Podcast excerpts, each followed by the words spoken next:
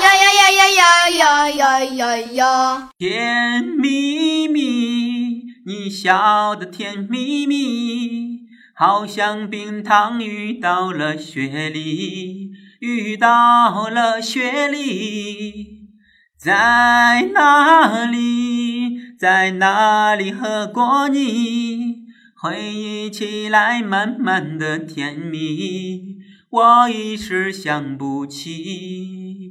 啊，价格是三块七，天天天天吃雪梨，冰糖冰糖好甜蜜，是你是你，胖胖的就是你。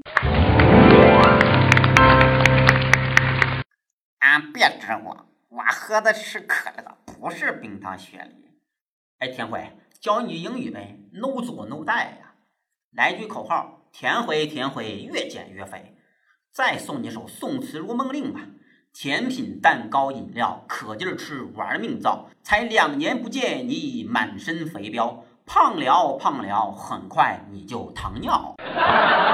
田辉啊，已经跟你说过很多次了，一定要经得起诱惑，一定要拒绝甜食，一定要拒绝饮料。不然你就在肥胖的道路上滚得日落西山了。你只告诉我不能喝饮料，但你没告诉我为什么不能喝呀？行，今天我们就在系统的给你讲一遍为什么不能喝饮料。先问你一个问题：你一边吃饭一边喝可乐，饭少吃了对不对？嗯，一顿三碗饭，可乐肯定另外算。看来你是不知道可乐的厉害呀！一瓶五百毫升的可乐，热量大概是二百二十大卡，相当于四两的米饭呐，基本上就是两碗米饭。换句话说，如果是你正常饮食的话，喝一瓶可乐，你就可以完全不吃饭了。你再想一想，如果你正常吃饭又喝了可乐，是不是热量的摄入就自然超标了呢？长此以往，焉能不胖啊？嗯，那也没关系，大不了我吃完饭走一走。饭后百步走，活到九十九。哎，你就做梦吧！你知道你慢悠悠的散步一个小时消耗多少的热量吗？大概也就是八十多大卡。一瓶可乐够你散步差不多三个小时的呀。就算你走快一点，每小时六公里的速度不算慢了吧？也就消耗二百五十大卡。一瓶可乐得走一个钟啊。嗯，那好办，我喝了可乐就不吃米饭了呗。你要真能做到也算行啊。但问题是，可乐毕竟只是饮料啊，它能提供热量，是因为它里面含有大量的糖，而且这些糖通常情况是蔗糖、果糖或者其他糖浆。从化学的角度讲，都属于结构比较简单的单糖或双糖。从营养学的角度讲呢，能够很快的被人体所吸收。但恰恰是因为容易被吸收，也容易被代谢掉啊，结果呢，很快就又饿了。换句话说，它不顶饿呀。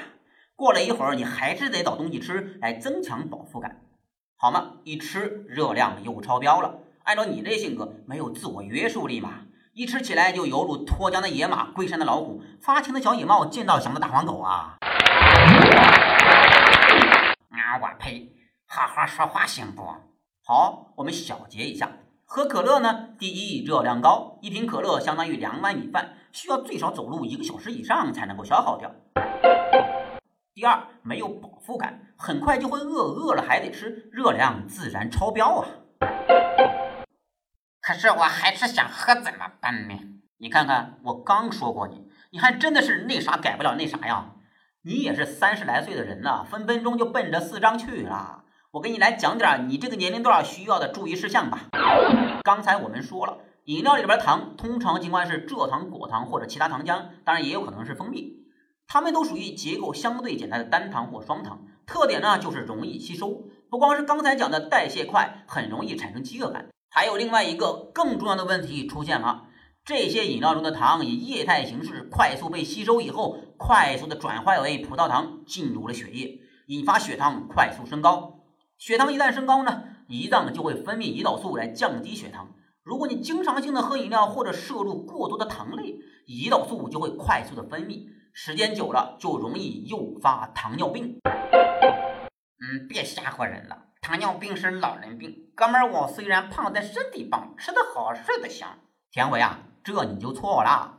我身边就有几个年纪轻轻的糖尿病患者呀。我们国家糖尿病的患者正在逐渐的年轻化哦。全国已经有一点一的糖尿病患者，更可怕的是，无一人处于糖尿病的前期。你想想，全中国一共也就才不到十四亿人，也就是说，不到三个人里面就有糖尿病患者或者糖尿病的前期啊，多可怕的事情呀！喊了喊了，我听你的，我以后尽量少喝，行了吧？我要告诉你的是，不是少喝，是坚决不能喝。先问你一个问题。如果你在家里喝白开水，你觉得没有味道，你会往里边加糖的话，你加几块超市里边能够买到的那种方糖呢？嗯，加两块就好了呗。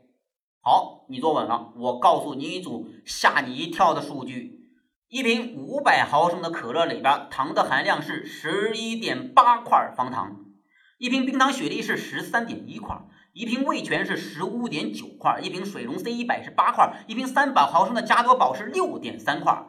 绿茶之类的其实算是相当少的了，但是一瓶也相当于五点一块。我勒个去呀！原来加了这么多的糖啊！没错，这些可都是千真万确的数据。所以今天我们讲了这么多，就是为了告诉大家为什么不能再喝饮料了。按照惯例，我们来总结一下。饮料口感真是好，糖分含量格外高，喝多也不会顶饱，只会偷偷在长膘。